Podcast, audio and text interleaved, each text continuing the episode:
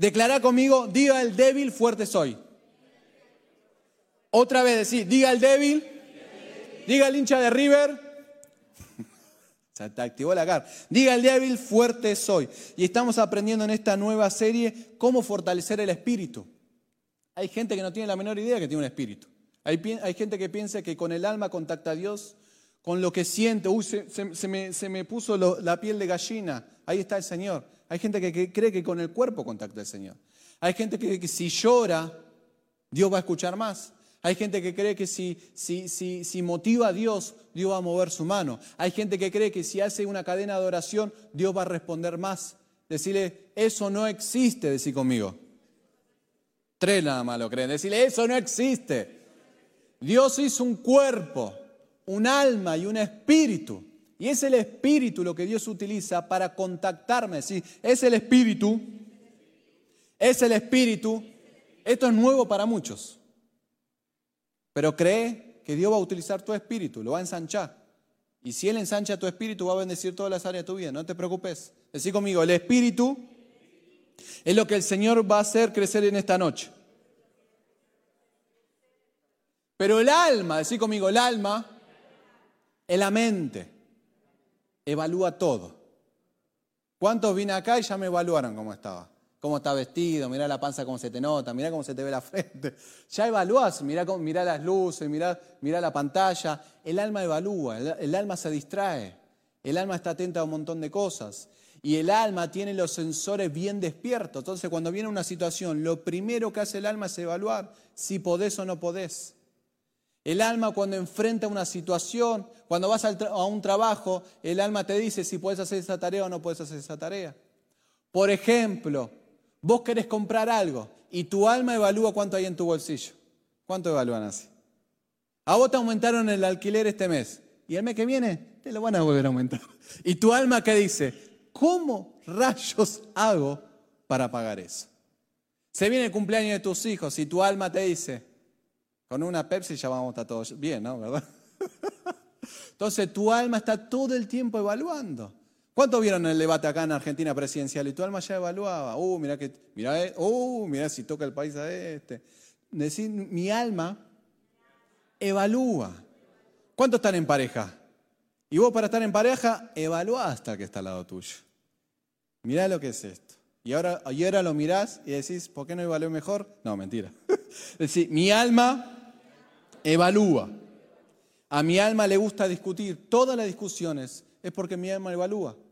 Cuando discutí con tus hijos es porque tu alma está ahí en juego, no se hace lo que yo digo. Todas las discusiones que tenemos con nuestra pareja es porque mi alma evalúa, porque las discusiones en pareja cuáles son? Vos tenés razón o yo tengo razón. Decir conmigo, mi alma evalúa. Entonces, mira qué interesante esto, porque a Dios no le interesa tu alma. A Dios no le interesa si vos podés o yo puedo. A Dios no le interesa cuánto hay en tu home banking. ¿Cuántos dólares hay en tu caja de ahorro? A Dios no le importa eso. A Dios le importa tu espíritu y mi espíritu. Decirle, a Dios le importa, a Dios le interesa el objetivo de Dios, la economía de Dios, es que Cristo crezca en mi espíritu. A Dios no le importa otra cosa más que tu espíritu y mi espíritu. Por eso el Señor lo único que busca es ensanchar mi espíritu. Por eso ahí donde está decirle, Señor, ensancha mi espíritu. Y mi alma va a hacer todo lo posible para que ese espíritu no crezca. Porque mi alma es fuerte. ¿Cuánto tiene un alma fuerte? Tres nada más, cuatro nada más. Los demás son todos espirituales. Mira, ¿quién tiene un alma? El alma, el alma, ¿sabes para identificarlo re fácil? El alma, el alma evalúa. El alma quiere hacer lo que se le da la revelada gana. El alma quiere hacer lo que, lo que siente, lo que viene mejor. El alma, por ejemplo, vos tenés un equipo y de vez de hacerlo en una hora, lo haces en dos horas. Y vos decís, no, porque yo sentí que Dios se movía con poder. No, pero escúchame, los equipos duran una hora. En tu alma, cuando vas a hacer el equipo, haces tres ejercicios, lo demás metes otro libro. Pero pará, son siete ejercicios lo que hacemos en los equipos. No, no, pero yo sentí de parte de Dios hacer esta cosa que me ayudó antes. No, no, no. Decir, mi alma quiere hacer lo que se le da la revelada gana. Por ejemplo, cuando lee la palabra, te dormís. ¿Cuánto lees la palabra a la noche y te quedas dormido? Pero para ver una maratón de Netflix no te quedaste dormido. Para cuando vas a chamullar a, a tu mujer cuando estabas en pareja, no te quedaste dormido. Pero para leer la palabra nos quedamos dormidos. Sí, ahí está mi alma. Y el Señor lo que quiere hacer es hacer visible a esa alma. Decir, el Señor quiere hacer visible mi alma, porque mi alma se esconde la fortaleza. Mi alma cree que es fuerte. ¿Cuántos alguna vez dijimos, no, yo puedo hacer esto, yo puedo afrontar esto, yo puedo salir adelante, pero esa, esa fuerza está truncada. Y detrás de esa fuerza se esconde toda la debilidad. ¿Cuántas veces te dijeron, no, aquí no te animas a hacerlo? Y eso te activó para, ah, sí, a que no puedo, mira cómo sí puedo. Entonces el Señor necesita exponer mi debilidad. Decía, el Señor necesita exponer mi debilidad. Mira, Salmo 19.2, 19.12, perdón, dice, ¿quién podrá entender sus propios errores? Qué difícil darte cuenta de tus errores. Es como el mal aliento, todo lo bueno menos vos. Líbrame de lo que me son ocultos. Es la tarea del Espíritu Santo esta noche. Hoy, hoy vas a ser sano, como yo soy sano, como el Señor me sanó de todos los problemas, de todos los errores, de todas las luchas, de por qué me pasa esto a mí, si yo soy tan bueno, si yo predico, si yo ofrendo, por ¿quién se hace esas preguntas? ¿Por qué tengo estas luchas? Hoy vas a ser libre de todas las luchas y de todo lo vamos que nos hacemos con el tema de las luchas. El Señor dice, acá David dice, Señor, librame de todo lo que está escondido en mí. Y lo que más está escondido en nosotros son las debilidades. Las debilidades se esconden muy bien. Es decir, las debilidades se esconden muy bien. Hay debilidades que se esconden en mi argumento. Por ejemplo, todas las excusas, hay una debilidad ahí. El no puedo, no lo voy a lograr, no tengo dinero, está difícil. Ahí en esa, en esa excusa está escondido la debilidad. Y el Señor necesita exponer esa debilidad.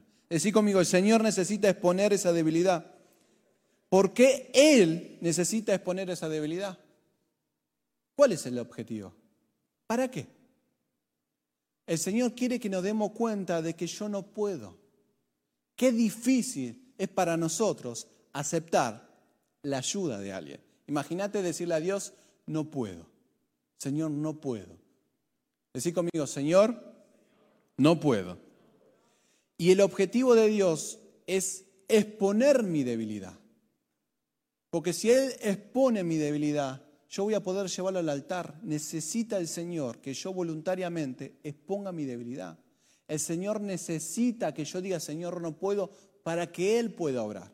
Mira este versículo, Joel 3.10 dice, poneme Joel 3.10, y 2 Corintios diga, diga al débil, grita conmigo, diga al débil, fuerte soy. Y Pablo dice, en 2 Corintios 12, 10 dice, cuando soy débil, ¿qué dice? Cuando soy débil, cuando soy débil, necesito ver mi debilidad. Si vos y yo esta noche no vemos nuestra debilidad, la fuerza de Dios no va a aparecer. No va a aparecer. Porque Dios es fácil. Dios dice, o sos vos o soy yo. No hay grises acá. Los tibios a Dios no le gusta. Si vos y yo esta noche reconocemos que no podemos hacer absolutamente nada, entonces Dios dice, ahora voy a aparecer en medio de tu casa, porque me aceptaste y dijiste, yo no puedo. Y en esto quiero llevarte a Gedeón. ¿Quién conoce a Gedeón? ¿Está sentado? No. Decí conmigo, Señor, mostrame tus maravillas. Me abro a ti, Señor. Decí conmigo, me abro a ti, Señor. Mira, jueces 6, vamos a ir juntos a esto. Cómo el Señor expuso la debilidad de Gedeón. Cómo el Señor fue trabajando las debilidades. Y es como el Señor va a obrar en mi vida y va a obrar en tu vida. Decir conmigo, Señor, obra en mi vida. Jueces 6.1 dice, los hijos de Israel hicieron lo malo ante los ojos de Jehová. Y Jehová los entregó en manos de los Madián por siete años. Los hijos de Israel. Y eso somos nosotros. Los hijos de Israel, ¿qué hacían? No dependía de Dios. No dependía de Dios. Eso ya es hacer las cosas malas delante de Dios. No es todo lo malo que vos y que yo creemos. Entonces el Señor, esa gente no estaba dependiendo de Él. No querían depender de Él. Entonces mirá lo que dice el Señor. Por siete años mandó una lucha. Mirá los cabezones que son estos. Que siete años tardaron en rendirse. ¿Cuántos cabezones hay acá? ¿Cuánto tardas en rendirte? ¿Cuántas luchas Dios te tiene que mandar para ablandarte? ¿Cuánta lucha constante, una tras otra, tras otra, tras otra, para que vos y yo digamos, Señor, no puedo? Esto tardaron siete años y espero que esta noche tardes una hora nada más. Decirle, Señor, me abra a ti. Y Dios va a aumentar el nivel de pruebas. Dios va a aumentar el nivel de pruebas, porque en la economía el objetivo de Dios es que Él crezca. Entonces Dios te va a mandar una prueba chiquitita. Y si vos no estás atento ahí, ¿qué va a hacer Dios? Va a mandar una prueba más grande. Y si vos no estás atento ahí, Dios va a mandar una prueba más grande. Y si no estás atento ahí, Dios te va a mandar a tu suegra. Mirá cómo te, mirá, ahí ya te sacudió. Dios te va, a, te va a hacer venir acá a la Argentina. Mirá cómo Dios te, está haciendo mandar pruebas grandes. Entonces, cuando vos y yo no somos dóciles, Dios dice, che, te mando una pequeña prueba. Las pruebas que vienen grandes de repente es porque venís no escuchando las pruebas de Dios. ¿Qué son las pruebas de Dios? Es el rendirme. Decía esta noche, Señor, yo me rindo a vos. Mirá, versículo 2 dices, poneme versículo 2 dice, y la mano de Madián prevaleció contra Israel. Y los hijos de Israel, por causa de los madianitas, se hicieron cuevas en los montes y cavernas y lugares fortificados. Prevaleció. El Señor mandó una situación para que los venza. Si vos no sos rápido de ir al altar, déjame decirte lo que va a pasar mañana va a venir una situación que va a prevalecer, que, no lo vas a poder, no le vas a encontrar la vuelta. ¿Cuánto tiene situaciones que no le encontrar la vuelta? Esta deuda no la puedo pagar, no hay manera. No hay manera de salir adelante, no hay manera de poner mi emprendimiento, no hay manera de, que en un día en mi casa no haya gritos, no hay manera. Entonces ahí hay una situación que está prevaleciendo sobre tu vida y mi vida, porque el Señor necesita vencerte. ¿Y qué hicieron este pueblo? Hizo fortificaciones hizo cuevas. Y eso es lo que hace tu alma en mi alma. Cuando ve una situación, lo que hace es refugiarse en situaciones que no sirven para nada. Cuevas no servían para nada, si no los vencía. Entonces tu alma en mi alma va a buscar soluciones que no sirven para nada. Y fortificaciones son nuestros argumentos religiosos. Esos argumentos religiosos, toda la cosa vieja de Dios, son tus fortificaciones. Él cree que Dios se mueve de esta manera. Él cree que Dios te bendice si vos te portás bien. Él cree que Dios hace algo si vos te moves. La otra vez escuchaba a alguien y dice, bueno, Dios hace una parte y yo hago otra parte. Escúchame, ¿hace cuánto que estás en la iglesia eso ya no va más? La otra vez había una familia y me, decía, no, porque le duele la rodilla, dale la orden. Y me miraba. Dale la orden, le digo. ¿Cuánto escucharon el dar la orden? Pero ¿cuántos practican dar la orden? ¿Cuántos escucharon que Dios, aunque no resuelva tu situación, te va a elevar por encima de la situación para que no dependa de tus emociones? ¿Cuántos escucharon eso? Pero ¿cuántos practican eso? La otra vez le contaba a Pablo, eh, Aurora estaba con fiebre. Toco su cuerpo y le digo, fiebre, te vas en el nombre del Señor Jesús. Instantáneamente, de su cuerpo que estaba hirviendo, vino una frescura. Entonces, hay poder en nuestro hablar. Pero si vos estás con el lo viejo, bueno, mando cadena de oración, oren por mí, necesito fuerza, necesito ayuno. Esas son fortificaciones que no sirven de nada. Decí conmigo, Señor, renuévame, renuévame. Gritámelo, renuévame. Mirá, versículo 4 dice, y acampando contra ellos destruían los frutos de la tierra hasta llegar a Gaza y no dejaba que comer a los israelitas ni ovejas, ni bueyes, ni asnos. ¿Dónde acampaban ellos? Sobre los frutos. Y eso es lo que hace el alma, acampa. Si está este, este pueblo que esté invadiendo, si acampa sobre los frutos, ¿qué hace sobre los frutos? ¿Qué hace? Los pisa, los destroza. Y eso es lo que hace el alma. El alma viene a destrozar los frutos del Espíritu.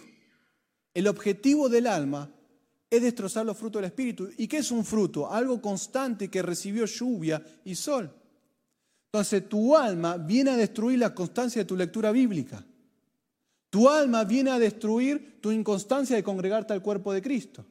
Tu alma viene a, viene a cortar la inconstancia de que vos antes salías a evangelizar y de repente no, hablas a nadie. Vos antes mandaba testimonio y ahora no mandas nada. Vos antes recibías la palabra con frescura y ahora no la recibís. ¿Por qué? Porque el alma aplastó tus frutos, tu constancia en el espíritu. Y ese es el objetivo del alma.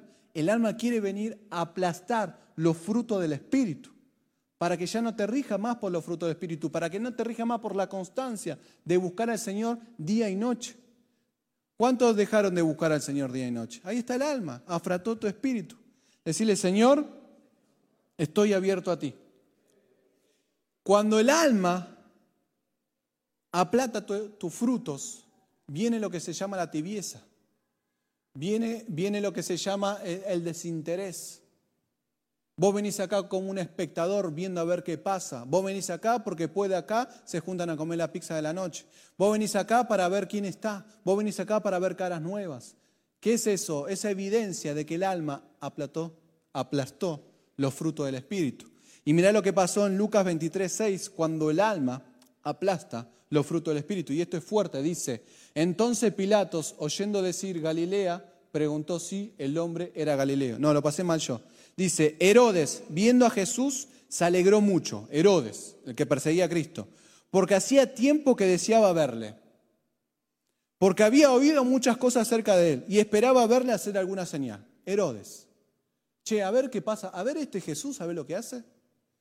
Cuando venís acá como espectador, che, a ver lo que pasa esta noche, venís como Herodes. Y a Herodes lo terminaban cortando la cabeza. Esto es serio. Cuando vos venís como un espectador, como un oyente, cuando no venís receptivo a buscar algo nuevo del Señor, venís con un espíritu de Herodes. Che, a ver, ¿hay papelitos hoy esta noche? Decía, me contaba uno ayer. Che, ¿qué papelito va a soltar Bernardo? Cuando venís a ver a Marcos Witt el martes que viene, che, a ver qué show nuevo va a haber.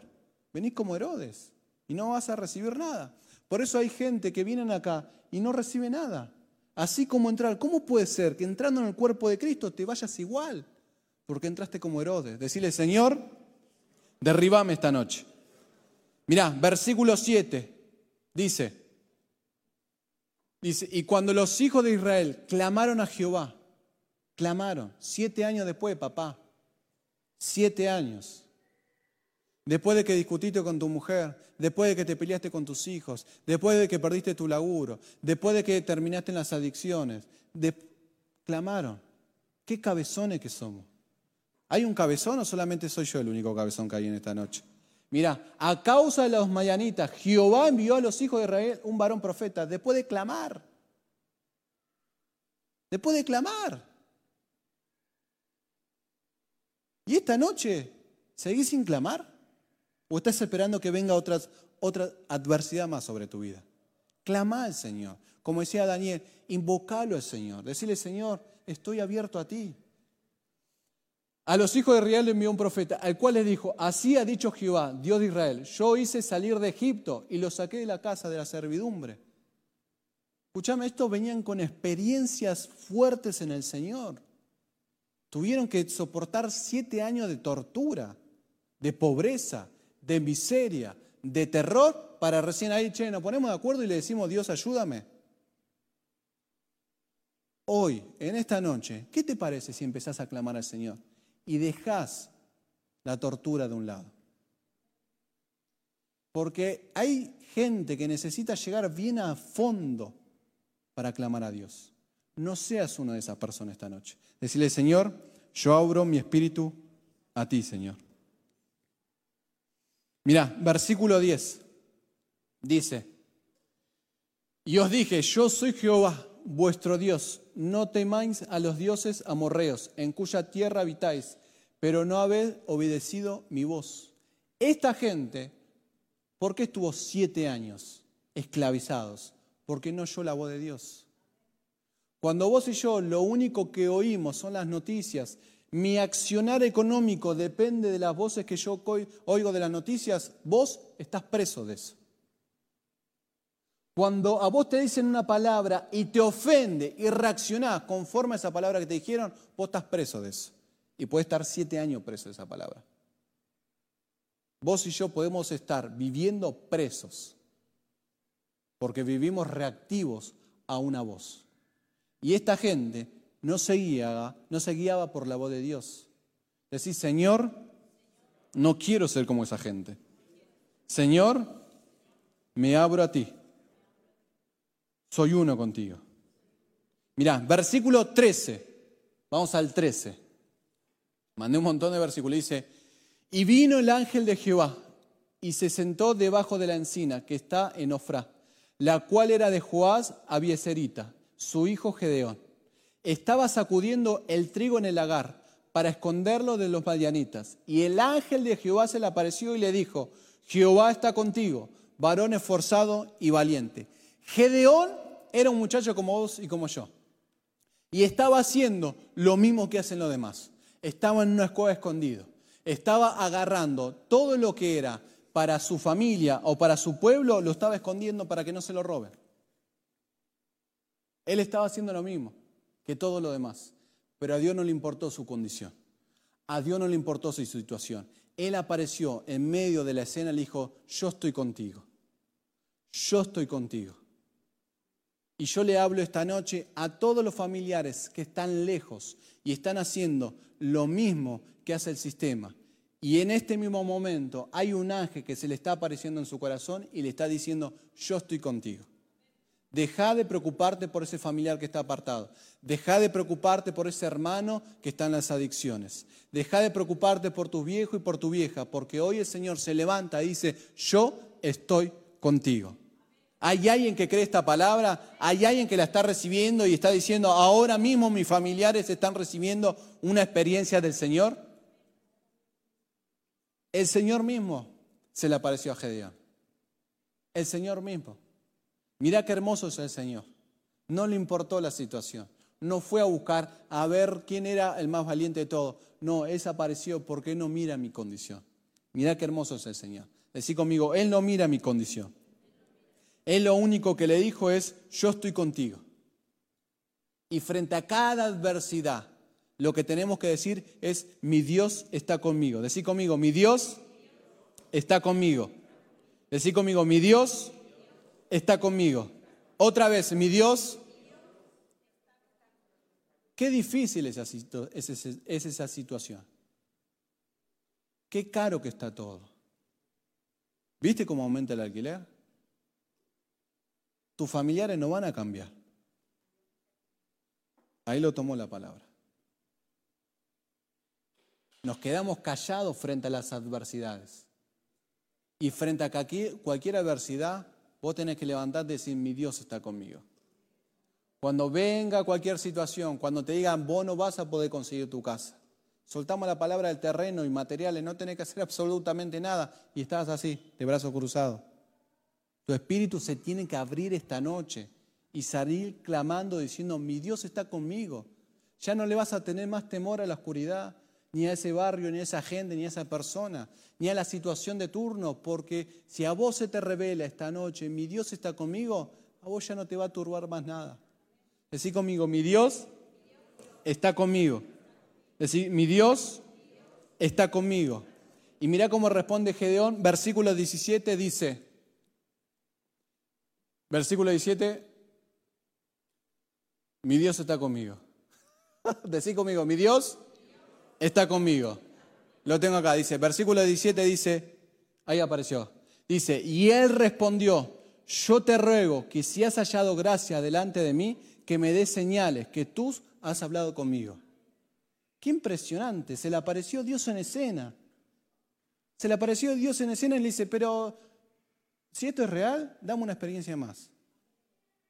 Vemos testimonios maravillosos, vemos, vemos milagros acá en vivo y en directo y hay gente que sigue cerrada todavía. Un espíritu cerrado. Pero a Dios no le importó lo cerrado que estaba. Porque Dios, a pesar de que esté cerrado, Él dijo, yo estoy contigo. ¿Y sabe lo que le dio el Señor ahí a Gedeón? Le dio una experiencia. Vos de cada palabra que recibís esta noche le tenés que decir, Señor, dame una experiencia. Hay presencia de Dios online, decirle, Señor, dame una experiencia.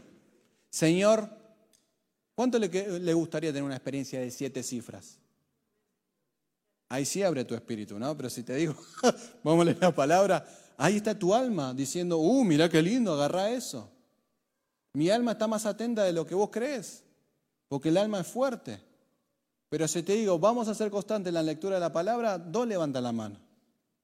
Entonces tu alma acá no tiene ni arte ni parte. Vos tenés que decirle, Señor, mi Dios está conmigo. Decirle, mi Dios está conmigo. Y mirá lo que dice en el versículo 18. En el versículo 18 dice, te ruego que no te vayas de aquí. Es Gedeón hablándole al ángel. Dice, te ruego que no te vayas de aquí, hasta que vuelva a ti y saque mi ofrenda y le ponga delante de ti. Y mirá lo que dice el Señor. Y él le respondió, yo esperaré hasta que vuelvas. Qué hermoso es el Señor, que Él nos espera a que volvamos a Él. Yo no sé si es la primera vez que venís o es la quinta vez que venís, porque vas y venís, vas y venís. Hoy el Señor te dice, yo espero a que vuelvas. Yo no sé si vos sos como yo que cometo siempre los mismos errores. Y Dios me dice, espero a que vuelvas. Él no es un Dios que viene a juzgar, Él no es un Dios que viene a señalar, Él no es un Dios que viene a castigar. Él es un Dios que dice, espero a que vuelvas. Mira qué hermoso es el Señor. Ahí acá aparece el Señor, el Señor inamovible. Él no lo mueve nada ni nadie. Y es en Él donde nos tenemos que refugiar cuando venga la tormenta y a vos te haga movilizar algo. Señor, yo voy a estar en ese Dios inamovible. Decirle, Señor, dame una experiencia del Dios inamovible. Después de siete años, nadie había hecho una ofrenda. Siete años pasó que nadie ha hecho una ofrenda. Gedeón vio al Señor y lo primero que hizo dijo, voy a dar una ofrenda. La ofrenda representa el altar. El altar puede romper torturas de años en tu vida. Lo que vos estás afrontando en esta noche, lo que vos y yo estamos siendo sometidos en esta noche, el Señor con un altar lo puede desterrar para siempre. Porque nunca más ese ejército volvió a tocar al pueblo de Gedeón. Entonces, un altar puede hacer, un Señor, renuncio, Señor, yo no puedo, hacelo vos. Ese altar puede hacer que siete años de tortura, de malicia, desaparezca. Entonces, ¿qué te parece si le decís ahí, Señor, yo no puedo, hacelo vos. Señor, toma todo lo mío en esta noche hace algo nuevo en esta noche. Mira, jueces 7, y vamos a la recta final, jueces 7, versículo 17. Jueces 7, versículo 17, 17 dice, y le dijo, miradme a mí, Gedeón, recibió la palabra del Señor, juntó al pueblo, le dijo, vamos a presentar batalla. A, esto, a este ejército lo vamos a sacar. Y Gedeón le dijo al pueblo, miradme a mí y hacer como yo hago. He aquí que cuando yo llegue al extremo del campamento, haréis vosotros como yo hago. Y el Señor hoy, mientras que respiraba la palabra, me hizo acordar Juan 5.19. Mirá lo que dice Juan 5.19, dice, respondió entonces Jesús y le dijo, de cierto, de cierto os digo, no puede el Hijo hacer nada por sí mismo, sino lo que ve hacer al Padre. La misma oración, cientos de años atrás, Gedeón, inspirado por el Espíritu de Dios. No puede, dice, si, no lo que ve hacer al Padre, porque todo lo que el Padre hace también lo hace el Hijo igualmente. Qué importante es en nuestra vida si hoy mis ojos ven a Cristo. ¿Qué te parece si ahí donde está decirle, Señor, abre mis ojos? En medio de la situación que vos estás pasando, vos le tenés que decir, Señor, quiero verte en esta situación. ¿Cómo estás sobrando en medio de esta enfermedad, en medio de esta lucha, en medio de esta escasez? Señor, en medio de esta impunidad, de este dolor, de esta injusticia, abrí mis ojos, Señor. Yo quiero verte. Yo quiero verte. ¿Qué te parece si esta noche le decís, Señor, abre mis ojos, permíteme verte en esta noche? Mira, versículo 21 dice, mira esto hermoso y precioso que hace el Señor cada vez que vos le abrí los ojos a él, cada vez con una simple oración, con un corazón rendido, con un corazón Gedeón dijo, yo soy débil, yo soy el menor de mi familia, yo no puedo, yo no sé, no sé cómo afrontarlo, pero Gedeón dejó en el altar todas sus debilidades y dijo, Señor, presento una ofrenda. Y el Señor le habló, y el Señor le inspiró, y él dijo, Señor, acá estoy. Y él habló a todo el pueblo y le dijo, haced lo que yo hago. Y mira, dice, jueces 7:21 dice, y se estuvieron firmes cada uno en su puesto, en alrededor del campamento. Entonces todo el ejército echó a correr dando gritos y huyendo. Te cuento la situación. Gedeón, 300 personas. Dice que ese lugar que iban a batallar estaba minado del ejército. ¿Te pasó una situación que viste que era imposible poder afrontarlo? ¿Esa enfermedad era imposible darle batalla? esa economía es imposible dar la batalla, ese deseo, ese anhelo es imposible dar la batalla. El Señor juntó a los 300, personas, rodearon el campamento, rodearon un campamento, dice que era, veían y no podían ver el final de tantos soldados que estaban con camellos, con caballos, estaban armados, y ellos eran 300 nada más. ¿Te pasó alguna vez que ves tu situación cómo estás hoy parado y vos decís, yo no puedo enfrentar esto. Yo no puedo hacer esto. Pero a Gedeón y los 300 personas no le importó su situación. Ellos sabían cuál era su posición. Ellos estaban parados sobre la palabra de Dios y decirle, Señor, a mí no me importa mi situación. A mí me importa mi posición. Todo ese ejército, cuando se vio rodeado, dice que salieron a los gritos. El ejército de Gedeón que rodeó a toda esa gente, lo único que hizo fue apuntar su espada. Y lo que el Señor me mostraba era que ninguno de los 300 se transpiró. Ninguno de los 300 sudó. ¿Cuánto puede sudar levantando una espada? ¿Cuánto puede? ¿Estás chivando? Danis, ¿cuántos chivan una banda? Decía, hiciste un paso y chivaste. Pero esta gente que rodeó no sudó, no se forzó. Cuando vos y yo nos rendimos adelante de Dios, demostramos las debilidades adelante de Dios, viene un fluir de Dios que no vas a entrar en estrés. Si ese trabajo, esa crianza, ese familiar te está dando estrés, vos no estás en el fluir de Dios, aunque el Señor te haya dado esa bendición.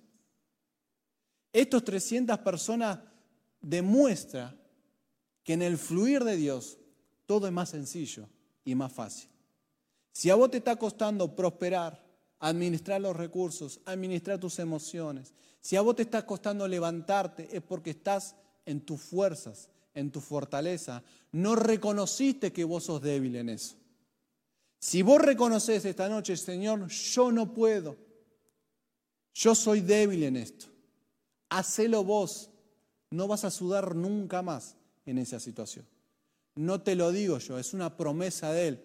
Y déjame decirte que todas sus promesas son sí y amén, dice en Apocalipsis.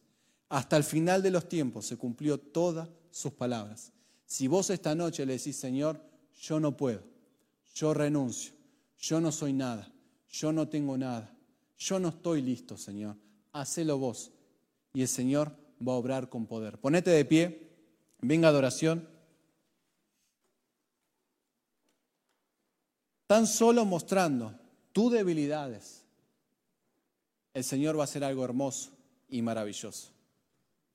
Si esas debilidades esta noche no son expuestas, déjame decirte que el Señor va a mandar un obstáculo para que esa debilidad sean expuestas. Si vos seguís sin ir al altar, ese obstáculo va a aumentar cada vez un poco más. El Señor no se va a cansar con nosotros, porque Él dijo, mi objetivo es que el Cristo crezca en vos. Mi objetivo es ensanchar tu espíritu y que no haya nada tuyo. Entonces, cada obstáculo, cada lucha fuerte que tenemos, ¿quién tiene una lucha fuerte? Estás enfrentando algo fuerte en tu vida. Porque fuerte es tu orgullo, porque fuerte es tu alma. Si vos estás con luchas repetitivas, es porque el Señor quiere vencerte ahí. Porque no va a ser a tu manera, no va a ser a mi manera, va a ser a la manera de Él. Va a ser a su manera. Y Él va a mandar un obstáculo, va a mandar otro, va a mandar otro, va a mandar otro. Vos te congregás cuando querés, Él va a mandar un obstáculo. Vos haces, lo que querés con el equipo, Dios va a mandar un obstáculo. Vos respondés lo que vos querés, Dios va a mandar un obstáculo. Vos manejás tu vida como vos querés, Dios va a mandar un obstáculo.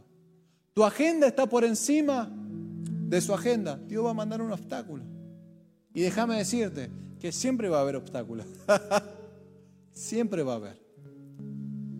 Pero Él va a decir siempre, te voy a esperar. Jehová no se cansó con Gedeón. Gedeón, no te lo leí, pero Gedeón dio tantas vueltas, tanta duda tenía Dios, tanta duda tenía Gedeón con la palabra de Dios, tantas dudas. Y vos recibís esta noche cargas, palabras, escuchás los testimonios y en tu alma hay tantas dudas diciendo, Señor, vos lo vas a hacer. Y el Señor siguió tratando con dulzura y amor a Gedeón. Y hoy vengo a anunciarte que el Señor sigue tratando con nosotros con dulzura y amor. No importa cuántas dudas haya en tu vida o en mi vida, el Señor va a seguir tratando. ¿Hasta cuándo, Pablo? Hasta que seamos uno con Él. Entonces, lo más fácil y lo que podemos tomar de la vida de Gedeón es rendirse fácil. Es decirle, Señor, yo no puedo. ¿Qué te parece si en esta noche le decís, Señor, yo no puedo y le nombrás qué no puedes hacer? Decile ahí, en voz audible, Señor, yo no puedo con esto. No puedo con mi santidad, no puedo, no puedo mantener una vida sin adicciones, no puedo, Señor, tener una vida sin discutir, no puedo, no puedo afrontar la economía, Señor, me es muy difícil, Jesús. Me es difícil, Señor, salir adelante. Me es difícil buscar un trabajo nuevo. Me es difícil, Señor, ser perseverante, aunque en la justicia me digan que no se puede. Me es difícil, Señor, salir adelante a pesar de este diagnóstico médico. Me es difícil, Señor, seguir confiando en ti a pesar de que le haya pasado algo a mis hijos o a mi familia. Me es difícil, Señor. Me es difícil ser constante en tu palabra. Eso yo le dije al Señor. Me es difícil, Señor, no puedo. Me es difícil, Señor, buscarte de una manera fresca y no acudir a lo que ya sé de vos. Me es difícil. Yo no puedo, Señor. Entregáselo al Señor. Tú, yo no puedo, Señor. Entregale al Señor, yo no puedo. Entregale al Señor, tú, no estoy listo. Hoy el Señor viene a tratarnos con dulzura y amor. Hoy el Señor viene a darnos otra vez esperanza de vida. Hoy el Señor viene a hacer algo nuevo con cada uno de nosotros. En el nombre de Jesús. Hermoso es el Señor. En el nombre de Jesús. ¿Cómo es tu nombre, flaco? Sí, vos. ¿Cómo es tu nombre? Venite. Vení, vení, vení. No tengas temor, dice el Señor. ¿Cómo es tu nombre? Bruno, ¿primera vez que venís? ¿Tercera vez que venís? ¿Tercer sábado? Gloria a Dios. Escúchame, ¿te puedo dar una palabra? Mira.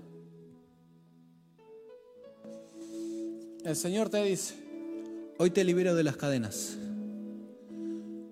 Yo no sé qué cadena te estaba atando. Yo no sé qué hábito te estaba atando. Pero hoy el Señor viene a decir, yo te libero. Porque no va a ser con tu constancia, con tu esfuerzo, con yo lo puedo hacer. Pero hoy el Señor te libera. En el nombre de Jesús. ¿Lo crees?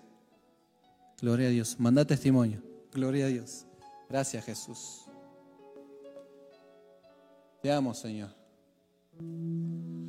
Tu nombre, vos, el de Campera Negra. Sí. ¿Te puedo dar una palabra? Venite, Omar.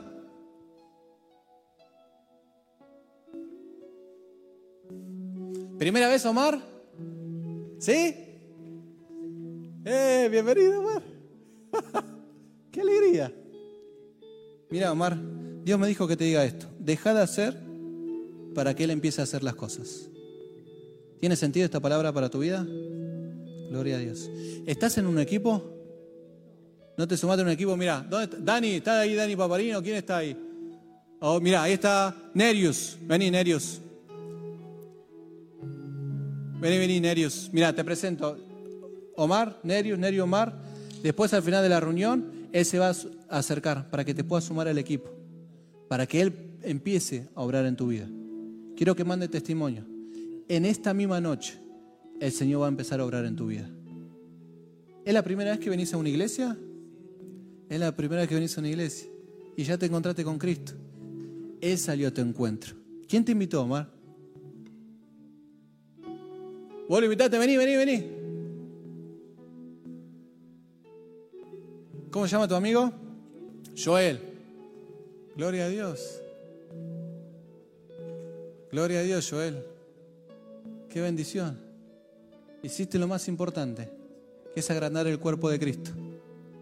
Tengo una palabra para vos, Joel, no te vayas.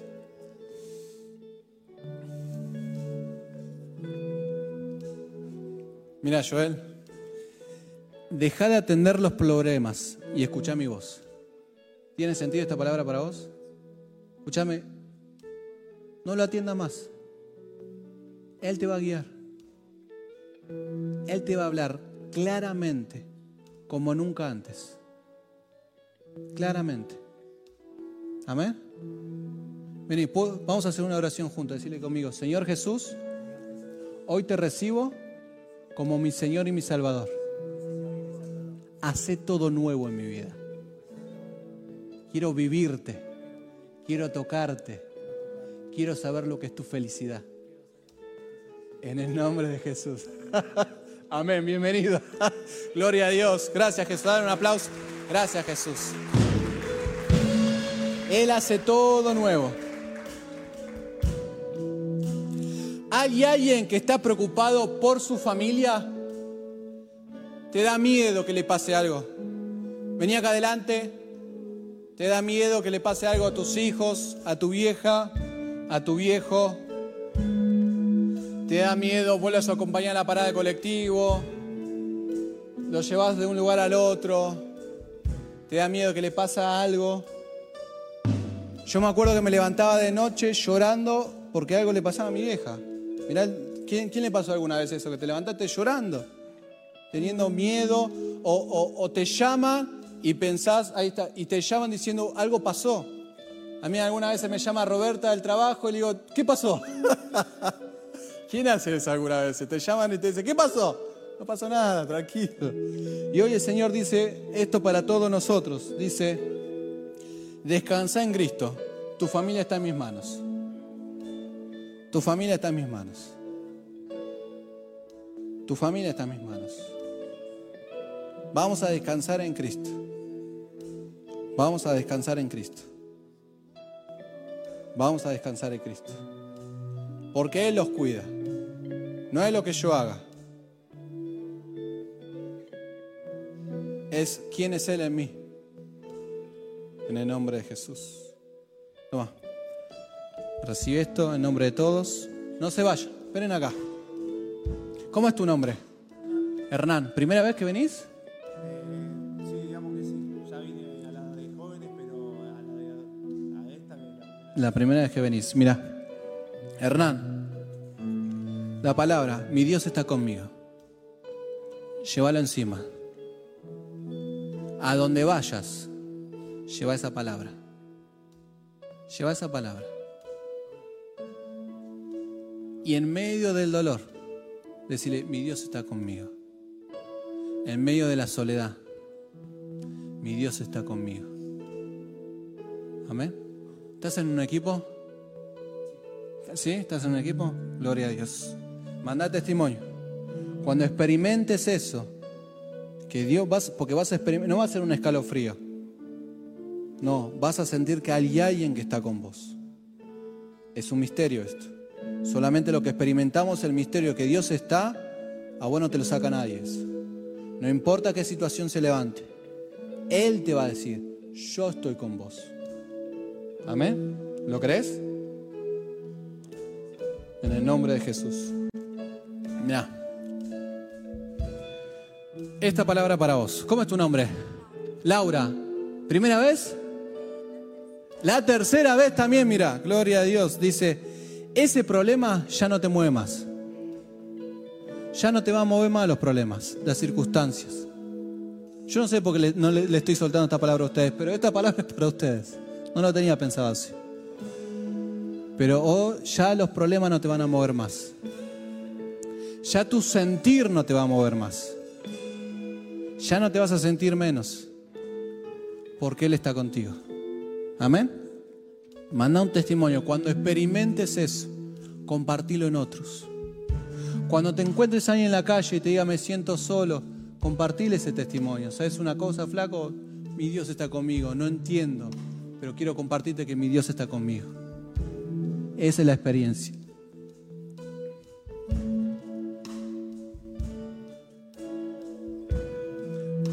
¿Cómo es tu nombre? Alejandra, ¿primera vez? 17 años que estás acá. Mira, esta palabra para vos, Alejandra. Los tiempos de sequía hoy se terminan. ¿Lo crees? ¿O más o menos? No es algo que yo determino, es algo que Él te dice. Yo no sé qué río todavía no está fluyendo, pero déjame decirte de parte de Dios que vas a ver florecer algo nuevo en esa área que está seca. Y vas a mandar testimonio. Lo que vos creíste que no iba a suceder, hoy mismo el Señor está llenando de rocío ese lugar. En el nombre de Jesús. Amén. Manda testimonio.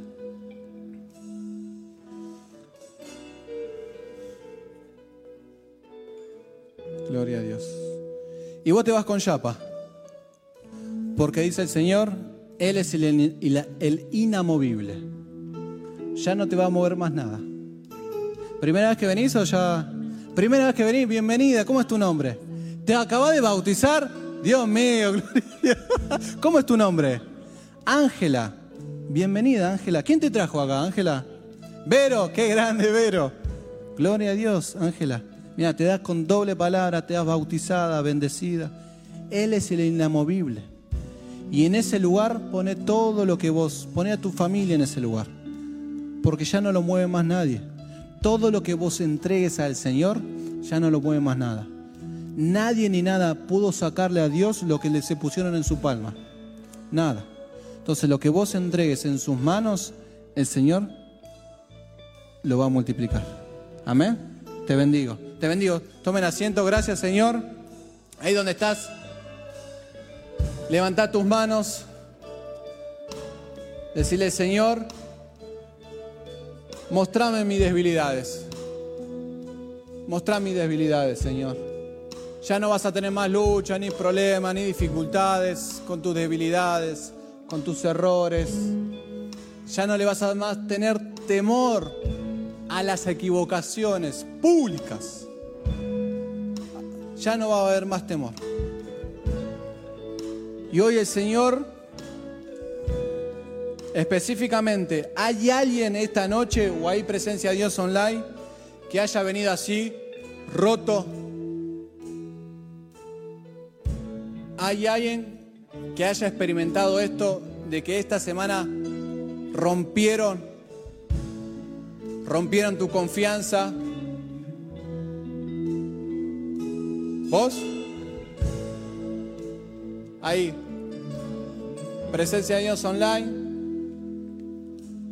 Si esta semana o hoy hay alguien que rompió tu confianza, hay alguien que rompió algo muy precioso tuyo, déjame decirte de parte de Dios que yo hago todo nuevo, dice el Señor. Lo que la gente hizo, Dios lo vuelve a restaurar. La gente no tiene la potestad para tocar el Espíritu de Dios. Y desde el Espíritu de Dios el Señor va a restaurar eso. Va a restaurar tu vida entera. En el nombre del Señor Jesús. Manda testimonio ahí. Vamos a adorar al Señor. Vamos a levantar nuestras manos esta noche. Vamos a dejar que el Espíritu obre.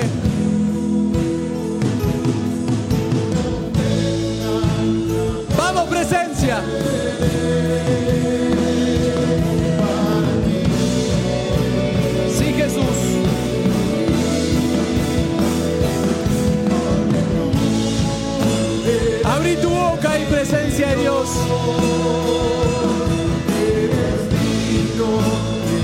Vos sos digno Señor. Vos sos todo hermoso.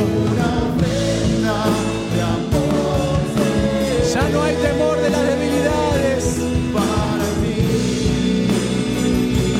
Todo nuevo hace el Señor esta noche. Porque Él está sanando ahora el estómago. A todos los que le daban miedo de rendir exámenes, el Señor está sanando eso. A todos los que le daban miedo hablar en público, el Señor está sanando eso.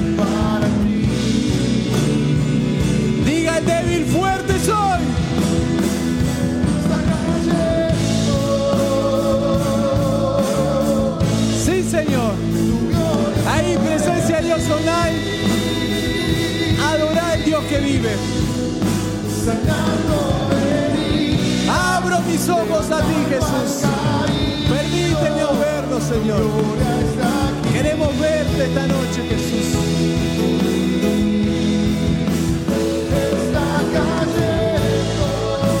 Somos uno contigo, Señor, esta noche.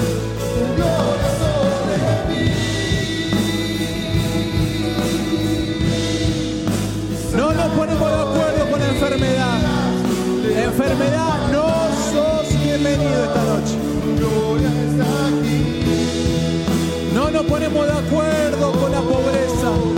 Pobreza, no sos bienvenida en el cuerpo de Cristo.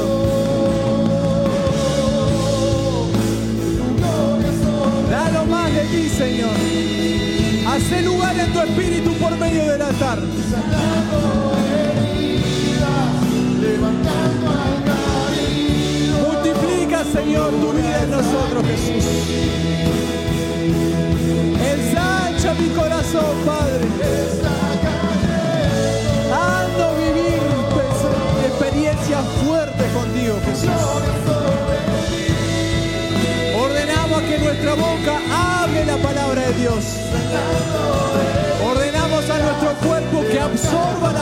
De Cristo.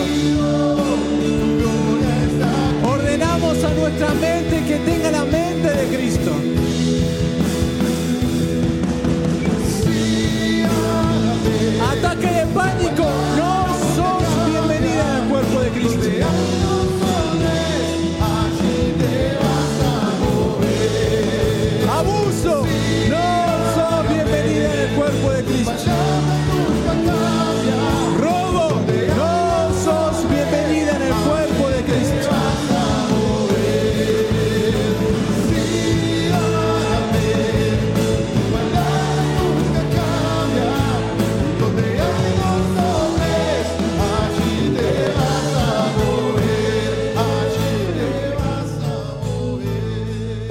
Decía algo esto, Santiago 1.22 dice, Santiago 1.22 dice, pero ser hacedores de la palabra y no tan solamente oidores, engañados y vosotros mismos, hacedores de la palabra.